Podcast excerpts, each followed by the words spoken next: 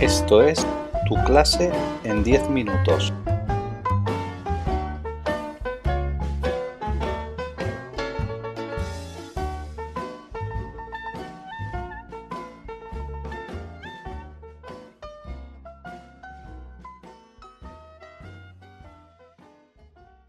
Hola, soy Rosa Parcerisa, maestra de educación primaria. Os voy a presentar un capítulo de tu clase en 10 minutos, que lleva por título La importancia de la escritura, publicado por Andrés Bello en su blog Una estela al alba, un espacio de debate sobre educación.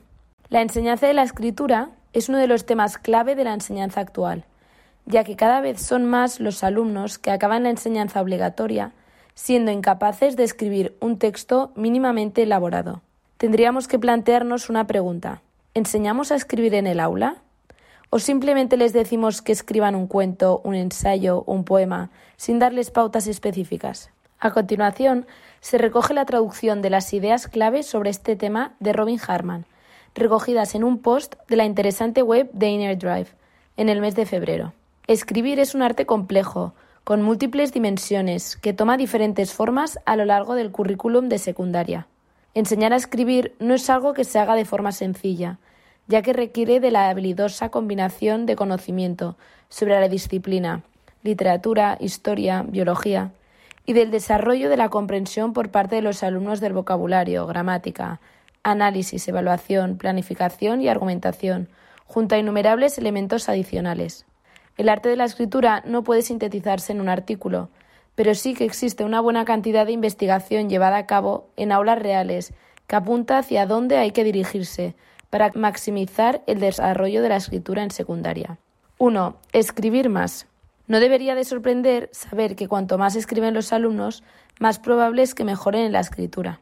Esto no significa que todas las actividades de escritura que se hagan sean efectivas, pero es una regla de oro que los profesores pueden tener en mente.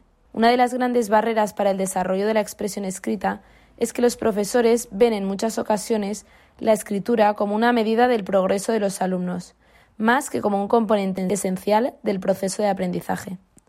En vez de preguntarse si hay tiempo para incluir más actividades de escritura en la secuencia didáctica, los profesores deberían de preguntarse sobre cómo integrar la escritura en el proceso de comunicar, consolidar y revisar la transmisión de conocimiento. 2. Escribir juntos. Citando a Steve Graham y Karen Harris, dos de los académicos más destacados de la enseñanza de la escritura basada en la evidencia, los profesores deberían de transformar sus clases en comunidades de escritura. Esto implica utilizar numerosas tareas que requieren que los alumnos escriban en parejas o grupos pequeños, aspecto que ha demostrado de forma consistente beneficiar el desarrollo de la escritura, igualmente que la modelización frecuente por parte de los profesores. Es un principio básico de la pedagogía efectiva, que los alumnos tendrían que tener claro qué significa la excelencia en un texto escrito. Y la investigación sugiere que es más probable que hagan caso a los consejos sobre la escritura cuando provienen de alguien que perciben como un escritor experto.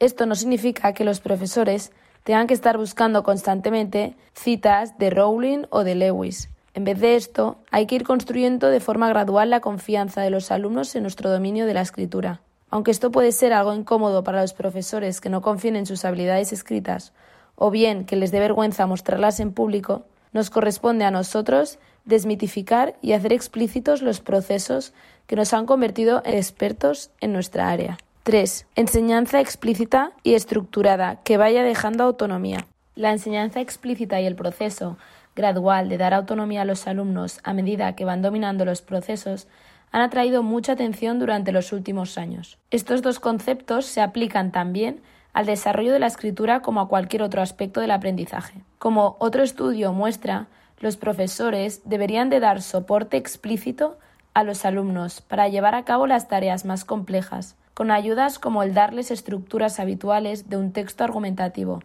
o los mejores conectores para usar en un determinado tipo de texto, y a continuación irles dando menos guía a medida que su dominio del tema y confianza se desarrollan. Una vez que los alumnos más avanzados empiezan a dominar las habilidades enseñadas, los profesores deberían de valorar el poner limitaciones, como no permitir el uso de oraciones simples, para maximizar el nivel de dificultad y continuar el proceso de desarrollo de habilidades. 4. Feedback efectivo. La enseñanza efectiva de la escritura depende en gran medida de la calidad del feedback que reciben los alumnos. Tenemos que desafiar el modelo tradicional de enseñar un tema entero sin que haya oportunidades para la práctica de la escritura, y de entonces poner a prueba el conocimiento sobre el tema que acaban de estudiar, con un ensayo del cual no les habremos dado ningún feedback. En vez de esto, tendríamos que dar feedback a los alumnos durante toda la unidad, cosa que es mucho más fácil si los profesores entrelazan actividades de escritura de baja exigencia, escritura en el aula, siguiendo modelos, que no haga falta corregir a fondo por parte del profesor, ni implica una calificación en la programación. Todo el feedback debería de centrarse en valorar el esfuerzo y el progreso hacia objetivos establecidos de forma clara, más que en comentar el éxito de los alumnos o reflejar las percepciones del profesor sobre su práctica escrita. Como siempre, es inteligente seguir la máxima de Dylan William. El feedback tiene que significar más trabajo para el que lo recibe que para el que lo da.